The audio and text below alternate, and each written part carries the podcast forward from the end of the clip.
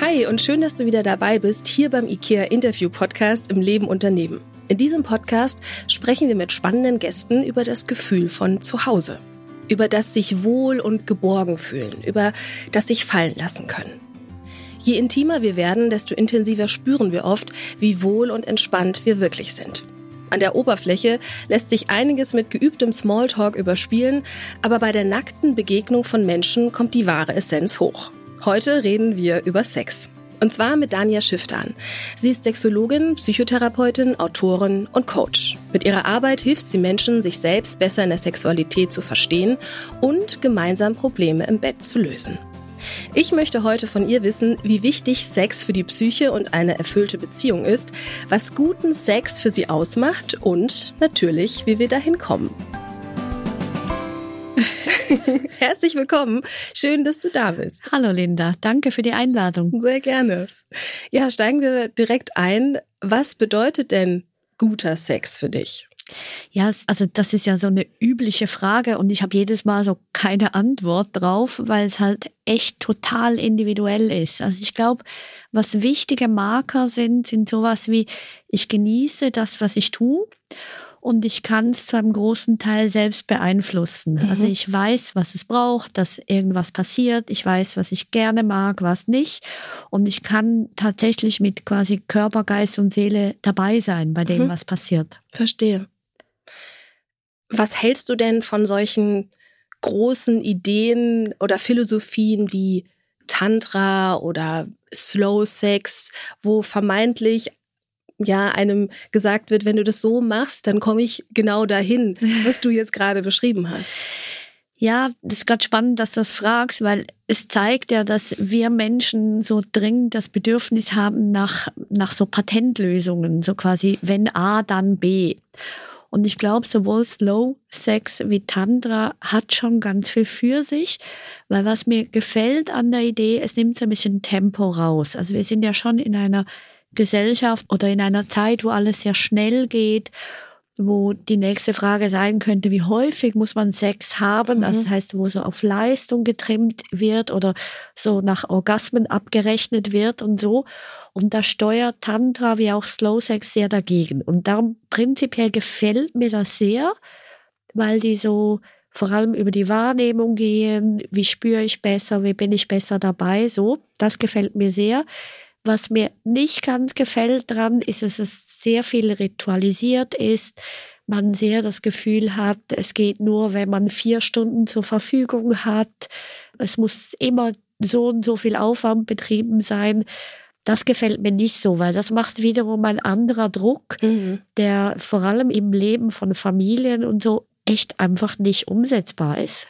Und dann komme ich eigentlich wieder so in diese Sackgasse, dass ich denke, oh, es ist nicht gut genug, weil wir haben heute keine vier Stunden Zeit, wir haben vielleicht nur 20 Minuten Zeit. Genau. Und dann lasse ich es gar nicht erst dazu kommen. Genau. Und darum, ich glaube, es braucht sowohl als auch. Also mhm. es braucht so die Fähigkeiten, einen absoluten Quickie abzuspulen, der einfach quasi funktioniert, nett ist, also so quasi wie Brotfrühstück oder so und es braucht aber durchaus so das, wo ich mir länger Zeit nehme, mich wirklich einlassen kann und wirklich dabei sein kann. Also ab und zu denn das Fünf-Gänge-Menü. Genau, wenn wir schon beim Wo ich Essen mir ganz viel Mühe gebe und das vorbereite. Genau, und mhm. das finde ich schon auch ein wichtiger Punkt, den du gerade sagst mit dem Vorbereiten, weil wir denken uns immer, Sexualität hat so als oberstes Gebot, es muss spontan sein. Und das widerspricht aber so unserem Leben, weil alles ist ja getaktet, alles ist geplant, jeder Urlaub ist geplant, aber Sexualität soll spontan entstehen. Das ist doch völliger Quatsch. Mhm. Und ich denke, wenn man da echt so eine Haltung hat, hey, da kann ich mir in der Agenda eintragen, das kann ich vorbereiten, das kann ich planen und ich kann auch währenddessen dann Lust kriegen. Mhm. Ich muss die mhm. nicht vorgängig haben. Dann fährt man schon ganz gut. Das wäre jetzt nämlich meine zweite Frage gewesen. Was mache ich denn, wenn das in meiner Agenda steht und ich mir denke so, boah, nee, heute bitte nicht berühren. ich habe überhaupt keine Lust. Also prinzipiell ist es ja schon auch eine Fähigkeit zum Nein sagen. Also man muss lernen, Nein sagen. Das ist so. Und gleichzeitig könnte man aber auch sagen, naja, zum Beispiel ich habe das ganz häufig, bevor ich in den Urlaub fahre, denke ich mir, oh nee, packen, echt jetzt? Und oh nö, es stapelt sich so viel, nee, geht jetzt gar nicht. Und wenn ich mich aber dann doch überwinde, was ich eigentlich in allermeisten Fällen tue, dann braucht es gar nicht so lang und ich beginne zu genießen, weil ich dann merke, ah ja, neue Umgebung, neue Luft, neue keine Ahnung was, ah, geht ja. Und dann beginne ich es mehr und mehr zu genießen. Und weil ich das schon von mir weiß, dass das so passiert, kann es gut auch sein, dass ich sehr viel Verständnis mit mir habe und denke, naja, wenn du dann erst ab dem dritten Tag genießt, auch gut. Mhm. Und ich glaube, das ist durchaus etwas, was man sich auch für die Sexualität abgucken kann, dass man sagt, oh, wir haben jetzt heute Abend ein Date, also ein Sexdate, ach Mist, geht gar nicht. Dass man sagt, gut, ich gebe mir aber 15 Minuten, um da reinzufinden. Ich gebe 15 Minuten Vollgas oder vielleicht auch nur 10 Minuten und ich gebe Vollgas und gebe mir total Mühe, mich da reinzufinden. Und wenn ich danach immer noch finde, ist jetzt doof, dann gehe ich weg, also dann höre ich auf, sage nein, respektvoll, anständig mit mir und mit dem anderen.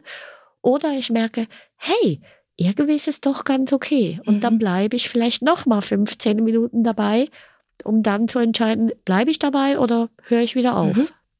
Also sich selbst so eine Flexibilität geben und immer wieder nach innen reinhören, okay, fühlt sich gerade gut an, kommt da vielleicht eine Lust hoch oder bleibt es dabei, dass ich sage, so, nee, heute möchte ich eigentlich nicht berührt werden. Genau, absolut. Was hilft denn in so einem Moment, diese Achtsamkeit mit sich zu haben? Weil das braucht ja eine Voraussetzung dafür, dass ich mich spüre und dass ich das auch unterscheiden kann. Ja, du sagst es genau richtig. Viele von uns sind eh nicht gewohnt, auf sich zu gucken, sondern viele von uns sind in Leben drin, die sehr fremdbestimmt sind. Also man muss halt einfach durchhalten. Also auf Schweizerdeutsch sagt man so Grind, aber und Säckle, also Kopf runter und rennen. Mhm. Und äh, wenn man so durchs Leben geht, dann ist das schon sehr schwer, sich zu spüren, weil man sollte sich ja quasi gar nicht spüren dürfen. Ja, du musst so. ja funktionieren. Du musst ja funktionieren. Und darum denke ich schon, es ist so eine Fähigkeit, die sollte man sich generell im Leben aneignen und überall mal so ein bisschen spüren, hey, mag ich denn das überhaupt essen? Hey, mag ich mich überhaupt mit dem treffen? Oder ist es jetzt auch mal genug mit Reden oder was auch immer? Und dann zeigt sich diese Fähigkeit auch in der Sexualität. Ich glaube, was in der Sexualität noch erschwerend dazu kommt, dass ganz viele beim Bedürfnis vom anderen sind. Also gefalle ich dem, tut's dem gut und dann vor allem der große Punkt ist der oder die dann enttäuscht, wenn ich aufhöre. Und was ich aber zu dem Punkt mega spannend finde, man selbst hat das Gefühl, man kommt gut mit Enttäuschungen zurecht. Ja, ich bin dann halt traurig, aber geht schon. Aber irgendwie dem anderen traut man das nicht so recht zu, dass der mit Enttäuschungen umgehen kann. Und ich glaube, das muss man schon dann auch lernen auszuhalten, dass auch wenn der halt beleidigt oder traurig oder was auch immer ist, man sagen kann, ja. Und trotzdem ist es wichtiger, dass ich jetzt das sage oder mhm. mache. Mhm. Das impliziert ja auch schon, dass die Beziehung das auf irgendeine Art und Weise tragen kann. Nö. Nein? Nö. Weil da macht man ja Voraussetzungen oder Erwartungen, die man ja dann gar nie erprobt hat. Ich würde es eher umdrehen. Wenn meine Partnerin oder mein Partner damit nicht zurechtkommt, dann ist er einfach der Falsche. Mhm. Oder dann muss der ganz gut über die Bücher. Also das heißt, wenn ich immer auf Nummer sicher gehen will und schon im Vornherein wissen will, dass der das aushält oder die Beziehung das aushält, dann wage ich mich da ja nicht mhm. hin. Das heißt, es braucht eher so eine Portion Mut, sich zuzumuten, so wie man dann eben auch ist oder wie es einem geht, um dann halt im blödesten Fall zu merken, nö, der andere kann das nicht handeln, aber dann bin ich hier an der falschen Adresse. Mhm. Wenn ich mir selber nicht dieses absolute Denken eingestehen möchte. Also ja. wenn ich sage, ja, ich bin jetzt in der Beziehung und ich bin in Anführungsstrichen auch eigentlich glücklich, aber ich merke so beim Thema Sexualität, da bin ich trotzdem sehr, sehr stark beim anderen und es fällt mir eben genau schwer, für mich da einzustehen und vielleicht auch mit der Enttäuschung oder vielleicht auch mit einem Ärger von meinem Partner umzugehen. Wie kann ich denn da ins Gespräch kommen? Also was kann ich denn tun, um vielleicht nicht nur radikal Ja oder Nein zu dem anderen zu sagen. Ich verstehe schon, warum du das fragst. Ich glaube, ich würde noch einen Schritt zurückgehen. Ich glaube, ich würde dort sehr viel aufs Individuum hingucken. Und jetzt vielleicht, wenn wir beim Thema Sexualität sind, auf die Selbstbefriedigung oder quasi Selbstgenuss oder Selbstliebe zu kommen. Also das heißt, je mehr ich selbst mich mag und mir Genuss verschaffen kann und so auch immer mehr weiß, was mir gut tut und was nicht, aber vor allem mit dem Fokus drauf, was mir gut tut, desto leichter kann ich das auch transportieren. Also desto besser kann ich auch sagen, ah ja, hier bitte mehr.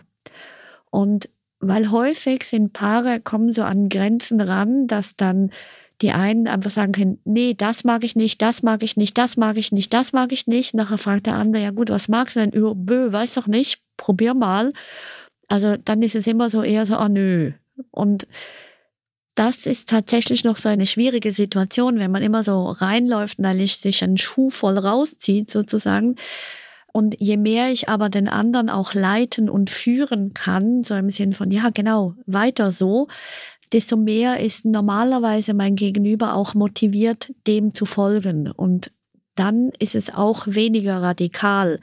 Aber wenn ich natürlich mit jemandem konfrontiert bin, wo ich mehr und mehr merke, der möchte gar nicht auf mich eingehen, dann, auch wenn es total schwer fällt, dann ist das echt nicht gut. Mhm.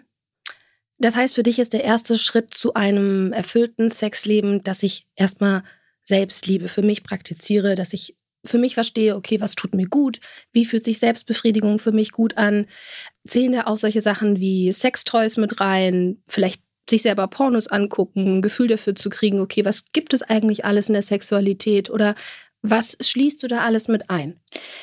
Auch da gibt es kein Patentrezept. Es gibt Menschen, die mega neugierig sind und die von Sextoys zu Pornos, zu Treffen, zu Partys, zu was auch immer ausprobieren und zum Gucken, okay, ich gucke mir jetzt jedes Menü und jede Spezialität an, um dann zu entscheiden, was nehme ich mir.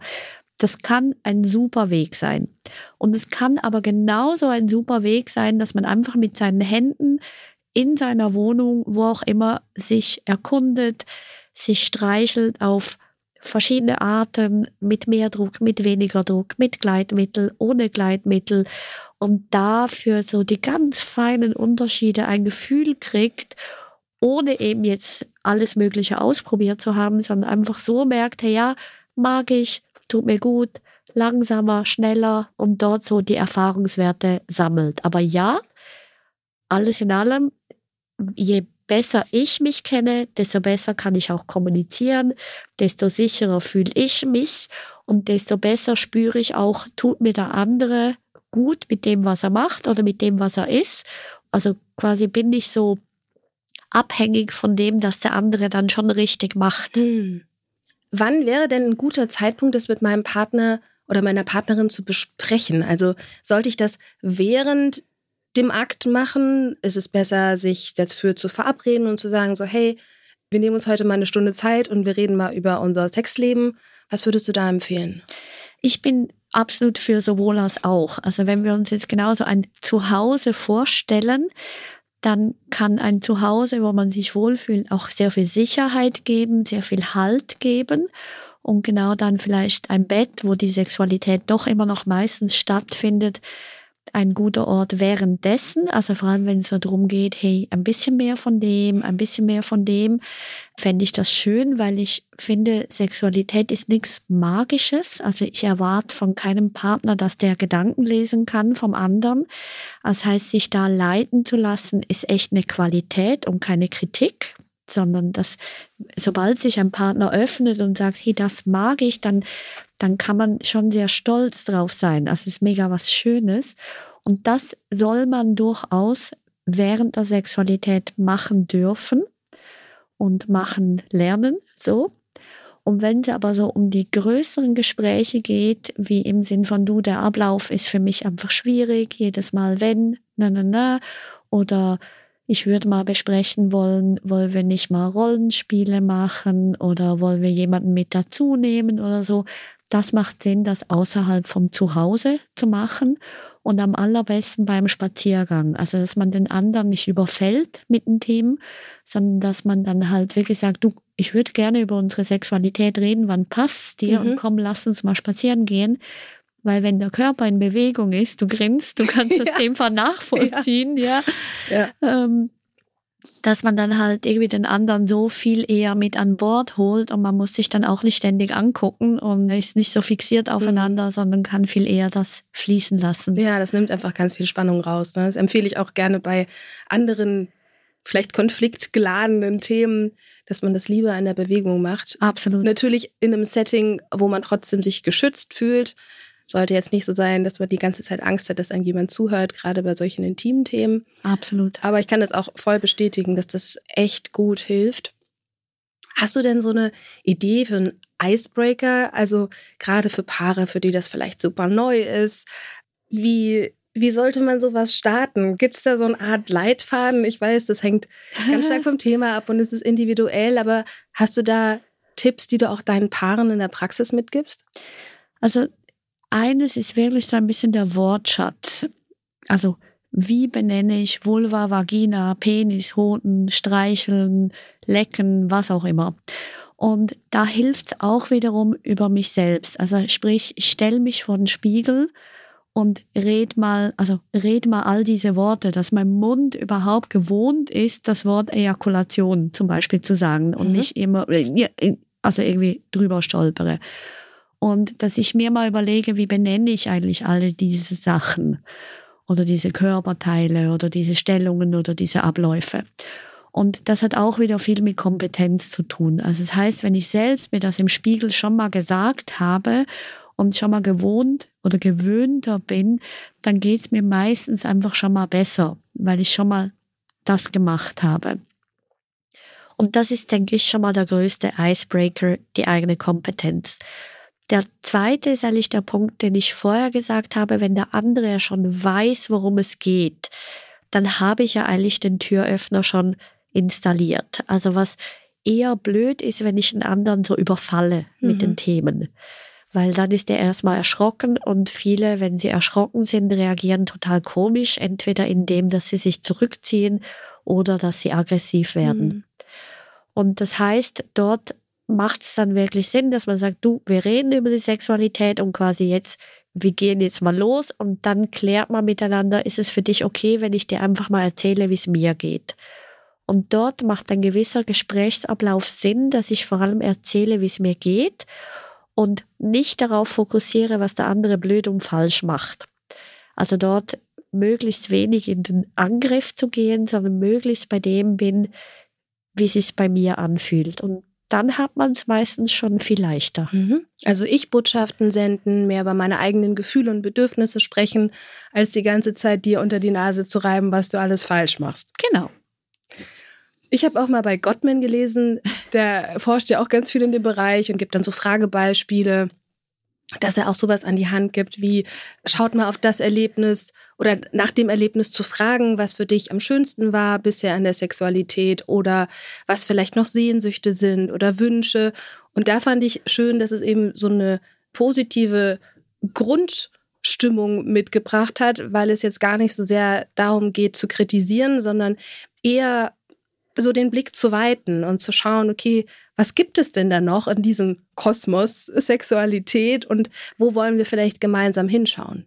Ich finde die Idee an sich sehr schön. Das ist nur für viele Paare schon sehr advanced, Mhm. also sehr fortgeschritten. Sehr viele Paare, zumindest die, die ich sehe, die kauen so an dem ganz Alltäglichen herum. Also so, ah, so irgendwie die Abläufe sind nicht gut oder der Zeitraum ist nicht gut und so. Und da braucht's halt manchmal schon Klärung drüber, weil sich sonst beide auf irgendeine Art total missverstehen oder missverstanden fühlen und zurückziehen.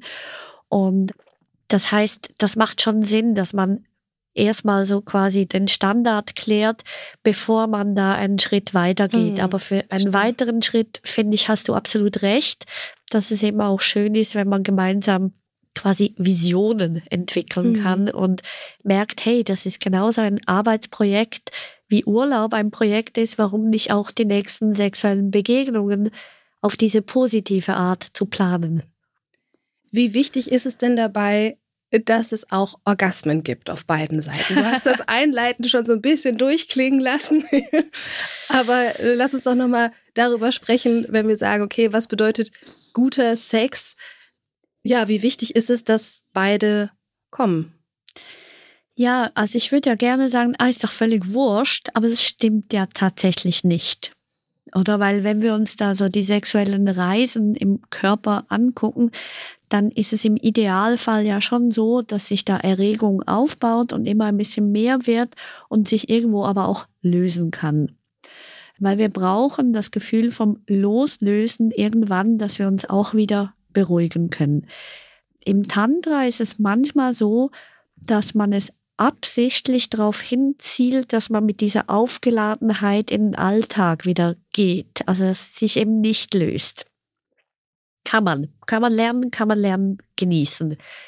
Aber genauso kann man eben lernen, das loszulösen. Also in eine orgastische Entladung oder im besten Fall in einen Orgasmus zu entlassen, wo sowohl Emotionen wie Körper sich gleichzeitig entladen. Es ist aber so, dass vor allem in heterosexuellen Partnerschaften da ein großer Orgasmusgap herrscht. Also dass häufig die Männer sehr leicht zum Orgasmus kommen und die Frauen nicht. Und die Frauen sind dann häufig so die, die finden, oh, ich mache was falsch oder ich bin kaputt. Oder die anderen denken einfach, ja, ist eh normal, dass ich nicht komme, dann kann ich es ja gerade sein lassen. Und da ist mein erstes Buch dazu, Coming Soon, Orgasmus ist Übungssache, weil es ist tatsächlich Übungssache, wo jede Frau oder jeder Mensch für sich selbst lernen kann. Das sind Lern also Übungsabläufe. Wie kann ich lernen, die Erregung zu steigern und dann wirklich auch zu, in einem Höhepunkt zu entladen? Weil es ist halt schon so, das tut einem gut. Also das, das fühlt sich gut an und auch es verbindet miteinander. Mhm. Wie würdest du den Orgasmus einordnen bei der sexuellen Begegnung? Also von der Wichtigkeit für die Psyche, für, mm, für das sich verbunden fühlen? Ja, es ist eben noch schwierig, weil was ein bisschen blöd ist, wenn er zu wichtig genommen wird, der Orgasmus, dann nehmen es die einen persönlich, wenn der nicht kommt. Also angenommen, wir haben noch mal ein heterosexuelles Paar, dann gibt es die einen Männer, die nehmen das persönlich, wenn sie es quasi nicht hinkriegen, dass die Frau einen Orgasmus hat. Also die denken, es ist ihr Zuständigkeitsbereich. Der nimmt das so als Leistungs- und Qualitätsmerkmal, wenn der das herstellen konnte. Und das ist aber für beide blöd, weil sie hat dann das Gefühl, sie muss einen Orgasmus liefern, dass er einen guten Selbstwert hat. Und er hat dann quasi nur einen guten Selbstwert, wenn er sich eine Kerbe mehr quasi auf dem Bettpfosten hinpacken kann. Und dann sind wir natürlich überhaupt nicht bei der Idee von Orgasmus, wo es ums Genießen geht. Wenn es aber tatsächlich so ist, dass, also ich plädiere sehr für Egoismus im Bett, also gesunden Egoismus im Bett, wenn nämlich beide sich das nehmen können, was sie genießen und beide wissen, wie sie zum Orgasmus können und sich das frei holen können. Also ich sage zum Beispiel, die einen Frauen können in gewissen Phasen vom Leben nur mit einem Vibrator kommen und sie nehmen sich die Freiheit, den Vibrator mit dazu zu nehmen zum Liebesspiel zusammen, dann sind die halt schon sehr cool miteinander, weil sie kann dann für sich gucken, er kann für sich gucken und dann kann ein Orgasmus total verbindend sein, weil beide sich verlassen können, hey, der andere ist total bei sich am Genießen. Mhm. In welchen Phasen ist es für viele Frauen so, dass sie nur mit dem Vibrator kommen können? Es ist halt so, dass viele Frauen das entdeckt haben für die Selbstbefriedigung und trainieren dann quasi in der Selbstbefriedigung mit dem Vibrator ganz regelmäßig und ganz häufig und merken dann in der Paarsexualität, ach Mist, der Penis kann nicht vibrieren oder die Finger können nicht vibrieren. Und sie haben dann ein bisschen außer Acht gelassen, dieses quasi das Nicht-Vibrieren auch zu genießen. Hm.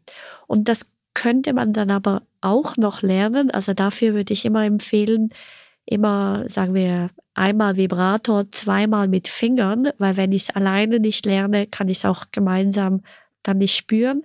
Und gleichzeitig kann man aber auch sagen, du, ich bin total wohl mit dem Vibrator und darum nehme ich ihn einfach mit dazu mhm, zu, zur Paarsexualität. Mhm. Das heißt, wenn wir nochmal auf die Eingangsfrage zurückkommen, wie wichtig ist der Orgasmus dafür, dass sich wirklich als ein verbindendes Element in der Sexualität wachsen kann, dann hängt es auch wieder davon ab, wie ehrlich sind wir miteinander und wie, hm, ja, wie frei darf sich jeder das holen, was er braucht. Weil wenn es darum geht, dass ich den Orgasmus jetzt für den Mann in einem heterosexuellen Setting quasi vielleicht sogar vortäusche, nur damit es ihm gut geht, dann hat es gar nichts Verbindendes. Aber in dem Moment, wo wir sagen, ja, wir wissen beide, wie wir dazu kommen, wir kennen uns so gut und es ist unser gemeinsamer, oder muss ja nicht gemeinsam sein, aber es ist unser Höhepunkt, der das Ganze in der Lust nochmal steigert, dann sagst du, dann ist es auf jeden Fall ein verstärkendes Element. Also perfekt zusammengefasst. Genau darum geht's. Also vortäuschen kann ja schon auch mal sein. Also so nach dem Motto Fake it until you make it. Mhm, aber ähm, warum hilft das? Weil wenn ich das Faken schon ernst nehme, im Sinn von ich steigere mich echt da rein, also ja. ich gebe voll Gas da rein, dann kann das auch ein verstärkendes Element sein für den Körper. Wenn es aber Faken so oberflächlich ist, so im Sinn von Hauptsache ist vorbei und der andere ist glücklich, dann lernt mein Körper nichts dabei, dann bringt das mhm. gar nichts. Und was halt häufig passiert, und das ist so schade, wenn gewisse Frauen, aber auch Männer auf die Idee kommen, vorzutäuschen, dann verabschieden sie sich innerlich eben schon. Und dann sind sie, genau wie du gesagt hast, überhaupt nicht dabei. Und dann entfernen sich Paare schlussendlich sehr voneinander, weil sie ja eben nicht ehrlich sind zueinander. Mhm. Was sind denn die häufigsten Probleme, mit denen Paare zu dir in die Praxis kommen?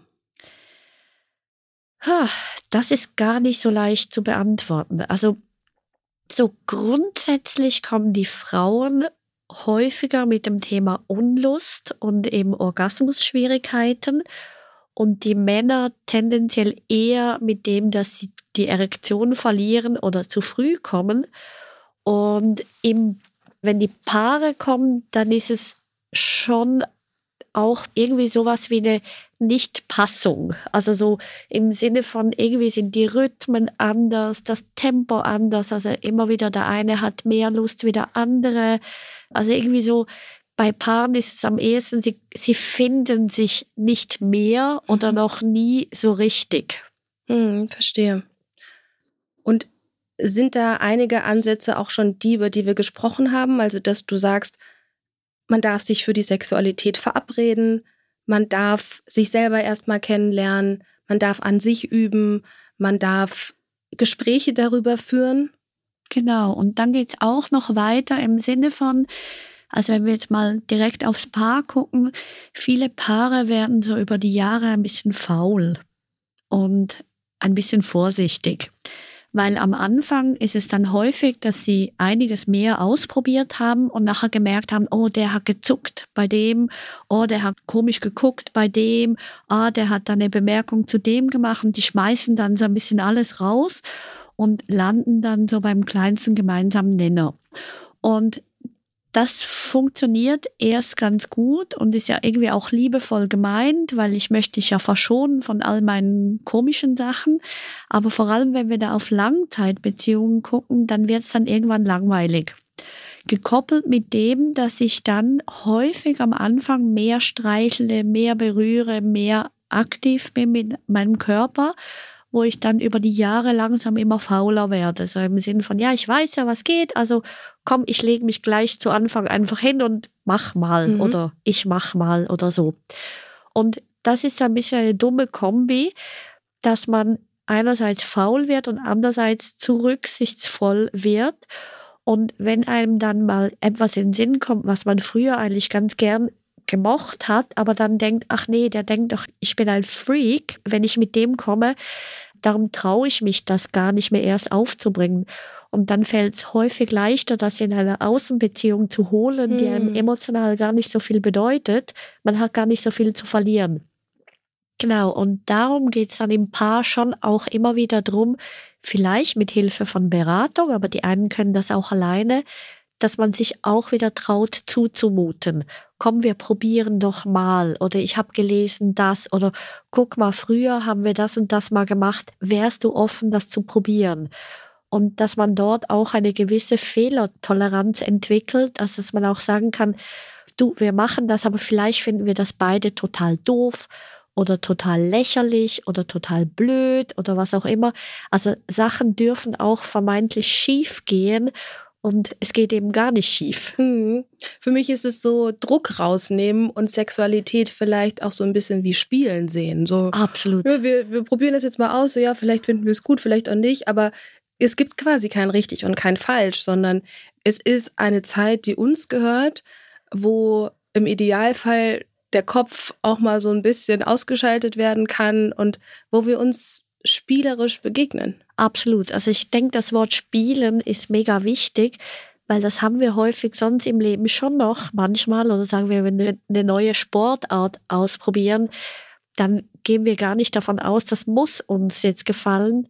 Und beim Thema Sex haben wir so viele Erwartungshaltungen, dass wir das dann auch gut finden müssen mhm. und so. Und das verhindert halt ganz viel. Also da bin ich halt schon sehr dafür, eben wieder einfach ausprobieren zu dürfen. Was hilft denn eine Scham oder vielleicht auch eine Assoziation mit, uh, das ist jetzt dreckig oder nee, das macht Mann, macht Frau nicht. was hilft denn, sowas abzubauen? Weil das ja schon Tun. was, ja, das ist ja was, wo viele Menschen mit aufwachsen und wo auch so eine Verklemmtheit, das meine ich jetzt gar nicht abwerten, sondern also entsteht ja so eine Blockade, weil ich wirklich damit sozialisiert wurde, weil ich das auch eingeredet bekommen habe, dass das nichts ist, was mir gut tun darf und was nichts ist, was ich genießen darf. Genau, darum habe ich vorher reingeredet. Also das Einzige ist tatsächlich tun. Also ich kann nicht erwarten, dass das vorher weg ist. Ein Stück weit geht da auch drum, das auszuhalten. Also zu merken, ah, jetzt steht quasi der Polizist mit dem Zeigefinger in meinem Kopf oder Jesus steht neben Bett oder die Schwiegermutter schwingt über dem Bett oder die Großmutter dieses oder oder oder. Jeder hat ein anderes Bild. Und dass man das schon ein Stück weit auch anerkennt und sagt, ah ja, okay, ich kenne dich, du willst mir was sagen und ich bleibe jetzt aber dran und mach weiter. Mhm. Und halte das auch ein Stück weit aus und lass mich jetzt vielleicht kurzzeitig ablenken, eben, ah, ich sehe dich, du kommst mit dem Sinn, mir geht gerade ein bisschen so der Laden runter hin, so okay. Und ich probiere aber wieder, kann ich mich da von den Bildern auch wieder ein Stück weit befreien mhm. und wieder in Bewegung kommen. Das heißt, mental distanziere ich mich in dem Moment von dieser Rolle oder diesen Erwartungen, dass ich sie personifiziere und sage, okay, ne, dieses Gefühl von Scham, was jetzt in mir hochkommt, das ist jetzt meine Großmutter, das ist Jesus, das ist XY. Und in dem Moment erlaube ich mir auch zu sagen, das ist nicht ein Teil von mir. Dieser Teil wohnt in mir, aber ich bin nicht dieser Teil.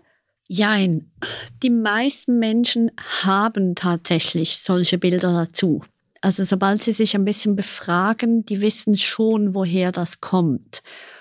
Und die, die es nicht wissen, die haben aber körperliche Empfindungen. Also Scham zeigt sich immer sehr deutlich auf dem Körper, indem dass die Atmung zurückgeht, die Anspannung steigt. Das ist schon sehr, sehr gut auch körperlich spürbar. Und ich arbeite mit den Leuten dort weniger kognitiv, sondern wirklich viel eher körperlich. Also im Sinne von, okay, ich nehme es wahr und gehe dann weiter in die Bewegung, weil so diese, diese Schamanteile, die halten uns von Bewegung ab. Also sie sagen, mach dich klein, geh weg, zieh mhm. dich zurück. Und dort mal zu gucken, okay, was passiert, wenn ich jetzt genau mehr vom Gegenteil mache? Was ist, wenn ich weiter streichle, wenn ich weiter in eine komplexere Bewegung komme? Gehen dann möglicherweise diese Stimmen oder diese Bilder quasi automatisch zurück. Mhm. Also mehr als Folge, mhm. weil vielen von uns gelingt es nicht, sich nicht darauf zu konzentrieren. Das ist wie der rosarote Elefant. Ich weiß nicht, ob du die Übung kennst. Ja. Denk die, nicht an den rosaroten genau, Elefanten. Denk nicht an den rosaroten Elefanten, kannst du natürlich nicht, dann bist du andauernd oder jetzt unsere Hörer da, die haben jetzt alle einen rosaroten Elefanten im Gedächtnis, weil man kann nicht nicht an den denken. Mhm. Und sobald ich mir vornehme, denk nicht an die Scham, natürlich klappt das nicht. Wo aber es ja klappt, konzentrier dich auf deinen Bauch oder konzentrier dich auf deine Hand. Konzentrier dich auf deine Vulva. Was spürst du dort jetzt grad? Das heißt nicht weg von, sondern hinzu. Also wie kann ich jetzt in meine Vulva reinspüren? Wie geht's der gerade? Wo wird die gerade berührt? Wo berührt die gerade? Und wenn ich mich da immer wieder zu etwas hinholen kann, dann geht dort die Scham normalerweise zurück. Und gleichzeitig aber muss man das nicht auf Biegen und Brechen. Manchmal ist Scham auch ein wichtiger Anteil, weil der uns hilft und beschützt. Und wenn wir merken, nee, der will uns jetzt durchaus was sagen, was wichtig ist, also auf Schweizerdeutsch gibt's den Manni Matta und der hat ein Lied gesungen, Will mir hemmige hey. Also weil wir Hemmungen haben, unterscheiden wir uns auch von Tieren und so weiter. Das heißt, manchmal sind Hemmungen und Scham auch ganz schön wichtig, damit wir nicht über Grenzen gehen, wo es uns nachher nicht gut geht. Mhm. Also das heißt, da braucht man eine gewisse Balance. Mhm. Und sowas reflektierst du dann auch mit den Paaren, um genau diese Grenze rauszufinden? Genau. Also da sprechen wir auch drüber.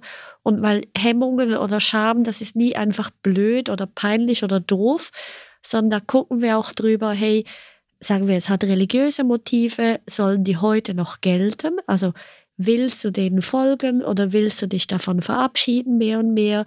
Oder ist das, wo die Scham hochkommt, tut dir das eigentlich gut, dich an das zu halten oder willst du daran arbeiten? Also da bin ich ganz fest dafür, dass die Leute sich durchaus ernst nehmen und nicht einfach so drüber hinweggehen und sagen, ja, tu doch nicht so schwierig, ist ja nix. Weil ja, es hat immer eine Geschichte und man darf da entscheiden, man will da nicht dran rütteln. Mhm. Angenommen, du hast jetzt ein paar bei dir sitzen, was sagt, ja, vielleicht ein Part besonders möchte da an der Scham arbeiten, möchte die Scham abbauen. Hast du Erfahrungswerte, wie lange so ein Prozess braucht, bis mhm. ich durch dieses ich traue mich in die Bewegung zu gehen, ich traue mich weiterzugehen, ich merke auch, dass mein Körper sich wieder entspannt und ich finde heraus, was ich mag und was ich nicht mag. Wie lange kann sowas dauern? Also tatsächlich länger, wie man will. Weil ganz häufig, wenn ich Paare habe, dann ist so eine Erwartungshaltung, komm, wir machen jetzt fünfmal und nachher ist alles gut oder irgend sowas. Und das ist halt schon nicht so, weil wir sind Menschen mit viel Geschichte, meistens oder immer. Und im Duo ist es ja so, dass wir sogar zwei Geschichten haben. Und dann kommt es immer auch noch darauf an, wie ansteckbar der andere ist. Also das heißt zum Beispiel, was ganz typisch passiert, wenn ein Mensch in die Einzeltherapie kommt und der macht so seine Schritte, weil er dachte, er sei der, der die Schwierigkeit hat. Dann spätestens, ich sage es nach dem zehnten Mal, steht dann plötzlich der, die Partnerin auf der Matte und sagt, Mist, ähm, der, der tut da was und das verunsichert mich total. Also häufig haben wir dann so ein bisschen einen Domino-Effekt, dass sich der eine hinter dem anderen so ein bisschen versteckt hat und erst dann zum Vorschein kommt, wenn der andere seine Schritte macht. Ich weiß gar nicht, ob es jetzt verständlich ja, war. Doch. Und darum kann es durchaus sein, dass wenn der, der mit vermeintlich viel Scham plötzlich die beginnt abzulegen, dass dann beim anderen erst die Themen auftauchen. Das heißt, da muss man schon sehr sorgfältig, sowohl als Therapeut wie aber einfach als Paar umgehen, dass man da wenn man nachhaltig arbeiten will, nicht mit einem Brecheisen vorgeht und so, tut mal einfach, was da, macht das und das, weil es kann dann gut sein, dass es fünfmal funktioniert, aber eben nachhaltig dann nicht bleibt. Mhm. Okay, das heißt, der Prozess, der hängt von vielen Faktoren ab, wie bereit und offen sind beide Personen in dieser Beziehung? Wie schnell werden diese Schritte gegangen? Was traut man sich miteinander auszuprobieren? Ja, und auch sehr pragmatisch. Also Sexualität, wie ich zum Eingang gesagt habe, ist ja gelernt. Und das heißt, es braucht tatsächlich sehr konsequente Übungsräume. Also wenn man etwas neu lernen will, dann ist das halt überall so, dass man sagt, also einmal die Woche ist die Aufrechterhaltung von dem, was ich habe. Zweimal ist so kleine Veränderung, dass ich das nicht mitkriege, aber es verändert sich schon was. Und erst quasi bei dreimal kann ich jetzt Muskelaufbau machen ah, zum Beispiel. Das heißt, wir sollen mindestens dreimal die Woche Sex haben. Muss nicht unbedingt Sex haben sein, aber müsste üben sein. Hm, mhm. Also das heißt, wenn man, also schlussendlich kann man auch einmal die Woche üben, das ist an sich kein Problem, nur die Veränderung wird einfach sehr, sehr, sehr viel langsamer sein. Und das ist völlig okay. Also jeder hat sein Tempo.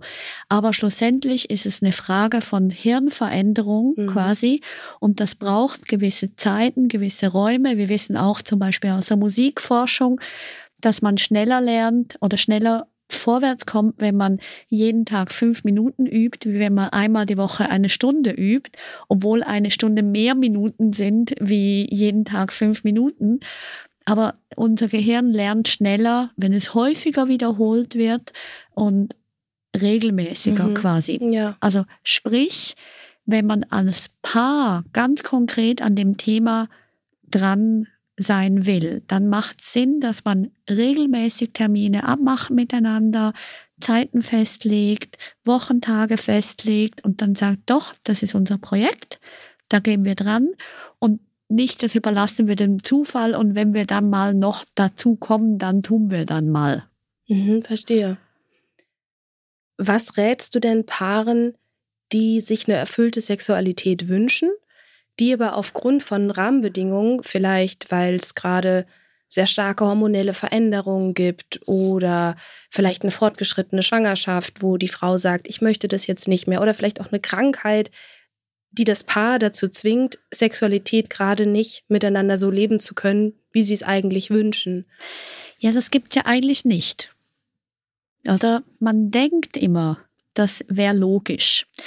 Aber wenn das Paar kreativ miteinander ist, dann ist es eigentlich völlig wurscht, was die Umstände sind, sondern das Paar hat dann die Fähigkeiten, sich dem anzupassen ein Paar, was sagt, für uns geht nur Stellung XY und so viele Minuten, diese Paare haben natürlich Probleme. Oder weil dann kann es sein, dass eine Schwangerschaft oder eine Krankheit oder so das komplett blockiert. Und was ich mit den Paaren in solchen Momenten mache, wie kann man die eingefahrenen Muster so ausbauen, dass es völlig wurscht ist, wie quasi die Umstände sind. Und mhm. so wird dann Sexualität zur Ressource. Und man kann sagen, du, die Stellung geht jetzt gerade nicht, Knie neu operiert. Aber wir haben da ja noch ein Riesenarsenal von anderen Möglichkeiten. Und wenn eben beide von der Sexualität profitieren und beide das genießen können, dann haben die halt eine Riesenmöglichkeit, sich trotzdem zu begegnen weil halt Körperkontakt, das muss eben gar nicht immer mit Geschlechtsverkehr oder Orgasmen oder was auch immer verbunden sein. Körperkontakt ist schon was unglaublich Heilsames für Körper, Geist und Seele. Mhm. Es klingt jetzt schon so ein bisschen durch, dass wenn du von wir verabreden uns für Sex dreimal die Woche sprichst, dass es für dich nicht bedeutet, dass es immer unbedingt den Verkehr geben muss. Unbedingt. Also Geschlechtsverkehr, das ist nicht ein Synonym für Sex. Sexualität ist alles umarmen, küssen, streicheln mit der Zunge, mit der Hand, mit Spielzeug. Also da ist an sich der Fantasie keine Grenzen gesetzt und darum ist es halt cool, je mehr wir das Stichwort, was du vorher gesagt hast, das Spielen ernst nehmen, desto weniger sind wir fixiert auf gewisse Praktiken. Und das erfordert aber auch von uns, wenn wir da ganz zum Anfang gehen, zum Thema Selbstbefriedigung, Selbstliebe, je mehr ich auch dort die Varianz lebe und ganz viel Verschiedenes ausprobieren kann und sehr viel Verschiedenes leben und genießen kann, desto kreativer bin ich dann eben auch in der Paarsexualität mhm. und denke nicht automatisch Sex gleich Geschlechtsverkehr, weil mhm. das stimmt. Das gibt immer wieder Phasen im Leben, wo das einfach nicht geht. Genau, und da wäre es auf jeden Fall gut, wenn man sich vielleicht im Vorhinein auch schon damit auseinandersetzt und was miteinander aufbaut, was dann auch in solchen Momenten diesen Genuss liefert und dieses sich verbunden fühlen, vielleicht Paarmassagen oder einfach diese Zeit, wo es nur uns beide gibt, kein Handy, kein Fernseher. Und je nachdem, was in dem Moment passt, dass wir das miteinander leben. Ja, du sagst es genau richtig, weil was total schade ist, was in vielen Paaren abgeht, ist so, jede Berührung, ich sage jetzt am Rücken, am Po, ist automatisch eine Einladung zu Sex. Und darum ziehen sich ganz häufig Einzelpersonen präventiv zurück, indem sie sagen, nee, ich will gar nicht erst zum Beispiel küssen, weil sonst landet es eh beim Sex. Und somit geht immer mehr an Intimität verloren, weil man immer schon vorausdenkt, ah, Sex, ah, Sex, also sprich Geschlechtsverkehr. Und je mehr Paare sich eben das erhalten können und wirklich so beim Satz bleiben können, ein Kuss ist ein Kuss ist ein Kuss, also es bedeutet gar nichts anderes, desto mehr erhalten sie sich eben genau die Intimität und die Freiheit, auch mal nur wieder wie als Teenager oder als man frisch zusammen war, nur zu knutschen und dann das sein zu lassen. Und mhm. das ist halt eine unglaubliche Ressource dann auch für, ich sage jetzt Phasen, wo vielleicht der Penis schmerzt oder die Vagina schmerzt oder was auch immer, wo man sagen kann, hey, wir können so viel draus ziehen, uns nur zu küssen und sind dann nicht in Gedanken schon wieder bei der Enttäuschung, was dann nachher alles kommt oder nicht kommt. Genau das hatte ich nämlich gerade im Kopf. Das funktioniert ja dann, wenn es eben nicht mit Enttäuschung verbunden ist, wenn dann der Sex nicht eintrifft, also genau. der Geschlechtsverkehr nicht eintrifft. Absolut. Und dort sind wir eben häufig, und da ist wieder das Thema Faulheit, oder? Wir benutzen halt so Standard, oder viele von uns benutzen so Standardabläufe. Ich küsse dich jetzt dreimal, dann fasse ich dich an den Po, dann ziehe ich dich aus und dann legen wir uns hin oder irgendwie so. Und es ist immer so total schematisch. Und wenn man dort eben sagt, nee, weißt du was, und jetzt knutschen wir einfach nur und das üben wir jetzt auch wieder miteinander. Also das mhm. heißt, das ist völlig wurscht. Ich habe da auch ganz alte Paare teilweise bei mir, die dann total Freude haben und dann wie quasi kleine Kinder kommen und sagen, hey, wir haben jetzt voll nur einfach geknutscht und es war so schön. Und da, das verliert man häufig so ein mhm. bisschen auf der Beziehungsreise und gibt uns aber so enorm viel. Ab wann ist man alt? Immer. okay. Nein, das war jetzt, das ist tatsächlich noch lustig, weil was ich noch spannend finde, ganz viele Menschen denken immer noch so ab, ich sage es ab 60 oder so ist das mit der Sexualität gelaufen. Und das ist aber dermaßen ein Quatsch. Also ich habe ja Patienten, die sind 80 und plus. Also mein ältester Patient, das war ein Mann, der war 84, der hat gesagt, nö, das lasse ich mir doch nicht nehmen. Das tut mir gut. Und da hat also Sexualität absolut kein Ablaufdatum null. Was man aber muss, man muss sich adaptieren. Also es mhm. ist nicht mehr die gleiche Sexualität wie mit 20. Gott sei Dank, kann man auch sagen, weil es darf sich auch verändern und man braucht aber die Fähigkeit, Neues zu entwickeln, wie zum Beispiel dürfen Männer lernen, auch mit einem Penis einzudringen, der vielleicht weich ist oder halb weich ist und können lernen, hey, das geht ja auch. Der muss nicht immer beinhart sein wie vielleicht mit 20. Mhm. Ich habe mal bei Esther Perel in ihrem Vortrag gehört, dass die gesagt hat, Leidenschaft braucht einen gewissen Grad an mysteriösem Unbekannten. Also ja. es braucht immer so ein bisschen was, was ich neu entdecken will und in Ihrem Vortrag war das dann eben auch der Bezug dazu, warum es viele Affären gibt, weil da eben dieses Unbekannte die Passion extrem entfacht. Und wenn ich in langjährigen Beziehungen bin, deswegen musste ich gerade dran denken, als du gesagt hast, der Ablauf ist für viele so klar, dann wird dieses mysteriöse Unbekannte oft ersetzt durch sehr viel Vertrauen, sehr viel Sicherheit, sehr viel Vorhersehbarkeit, was der Beziehung auf einer anderen Ebene gut tut, aber was der Leidenschaft oft eher den den Strom zieht. Ja, ich finde nur immer auch noch das Wortspiel spannend. Leidenschaft hat das Wort Leiden. Es schafft Leiden drinnen. Und das finde ich schon mal so ein wichtiger Punkt. Leidenschaft ist auch ganz schön anstrengend. Also es ist viel Aufregung, viel Fixierung, viel Anstrengung, welche ich mir häufig im Alltag nicht leisten kann, weil ganz viel einfach Alltag da ist.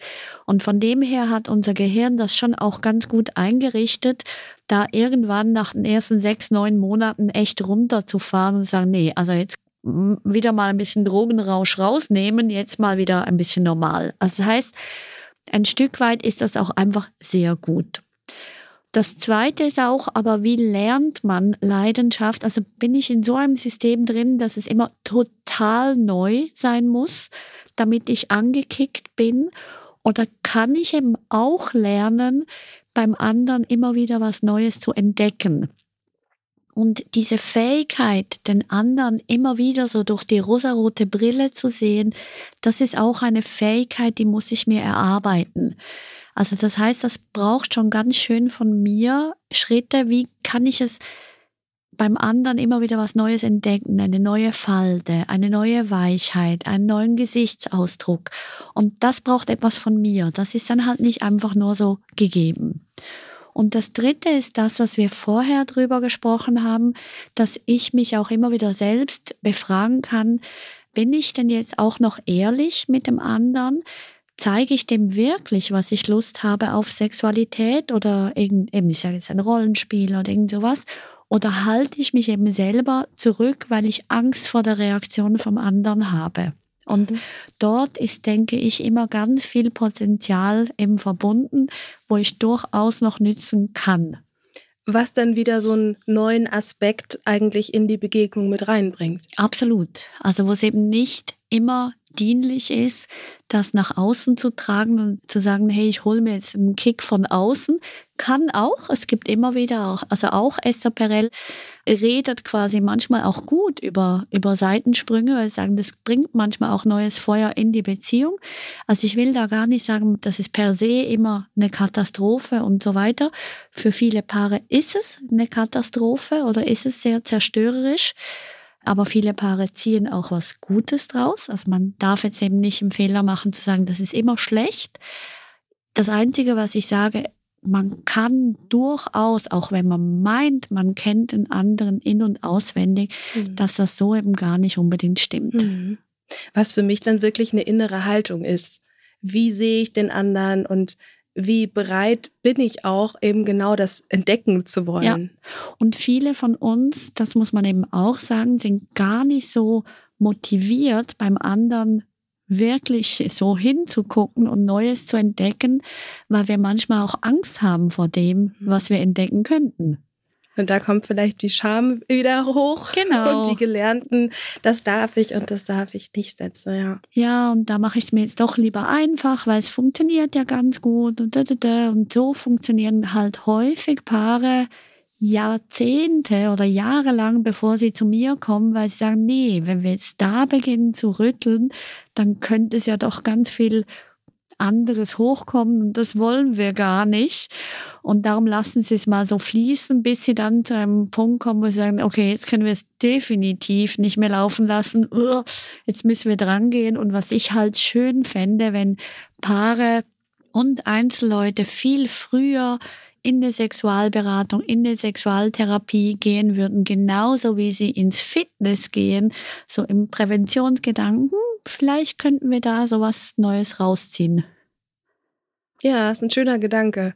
Auch gerade für unsere Hörer und Hörerinnen, mhm. auf sich selber zu achten, okay, wie geht's mir damit eigentlich? Und gar nicht so sehr sich zu fragen, darf das jetzt da sein, sondern so wie du es beschreibst, ne, wirklich neugierig zu gucken und ehrlich mit sich zu sein. Ja, und irgendwie eben so eine gewisse Leichtigkeit, also auch nicht so Angst und Perfektion und Anspannung, das sind halt immer so Verhinderer hin zu, okay, ich kann ja einfach auch mal wieder probieren und wenn ich dann, also ich sage jetzt wie beim Essen, ich kann ja jetzt äthiopisch einfach mal probieren und wenn es mir nicht schmeckt, dann lasse ich es halt mhm. einfach sein. Mhm.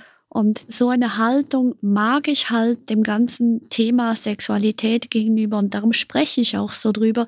Hey, nehmt mal ein bisschen Druck raus, ist doch schon alles ganz okay und probier doch und sonst lass es. Also so eine gewisse Offenheit und Leichtigkeit und ein bisschen weg von diesen ständigen Bewertungen. Mhm.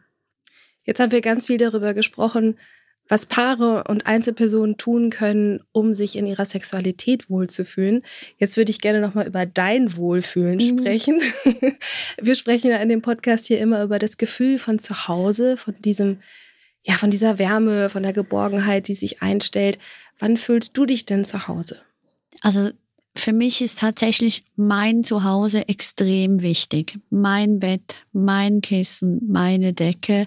Ich habe es jetzt gemerkt, ich war jetzt zwei Nächte im Hotel und das ist echt einfach nicht dasselbe. Und also das heißt, sehr physisch brauche ich so das Wissen, hey, ich weiß, wo was ist, ich weiß, wie es riecht, so. Und das zweite ist ganz klar meine Familie, also Mann, Kinder, Hund wo mir wahnsinnig viel an diesem, hey, ich bin schon am richtigen Ort, dahin gehöre ich, die brauchen mich, ich brauche sie, die mir dann auch sehr fehlen, wenn ich nicht mhm. da bin, obwohl ich ein Mensch bin, der sehr neugierig ist, sehr unabhängig ist, auch sehr viel eben auch in andere Zuhause geht aber immer wieder so das Zurück, nee, es ist schon ganz okay, wo so meine Wurzeln sind und da auch bleiben. Das ist dein Nest und da tankst du dann wieder Kraft und kannst ab und zu ein bisschen wegfliegen. Genau, absolut. Und verbrauche auch ganz viel Kraft. Also ich tank dort nicht nur. aber ja, genau. Also wirklich so das Nest. Also für mich ist ein physisches Nest, also wirklich so ein Zuhause, wie aber auch ein emotionales Zuhause extrem wichtig. Danke, dass du uns heute mit so vielen Insights versorgt hast aus deiner Therapiepraxis, für die ganzen Tipps und Ansätze. Ich habe total viel mitgenommen und werde auch einiges ausprobieren. Danke, und, Linda. und ich hoffe, äh, euch geht's genauso da draußen, dass ihr Ansätze bekommen habt, die vielleicht nochmal einen neuen Blick so auf Sexualität mhm. werfen. Ich fand das so schön, als du gesagt hast, ja, es ist wirklich ausprobieren und es ist einfach so wie beim Essen eine Leichtigkeit, die überhaupt keine Verpflichtung mit sich bringt, sondern die es erlaubt, ja, vielleicht so ein bisschen das neugierige Kind zu sein, das einfach jetzt mal eine andere Eissorte nimmt. ja, das finde ich jetzt eine unglaublich schöne Zusammenfassung. Wirklich. Das freut mich. ja, danke dir fürs Dasein. War echt spannend. Und wenn du keine Folge mehr verpasst willst, dann abonniere diesen Podcast gerne bei Spotify, Deezer und überall, wo es Podcasts gibt. Und lass uns gerne eine Bewertung bei Apple Music da. Ich freue mich von dir zu lesen. Mach's gut.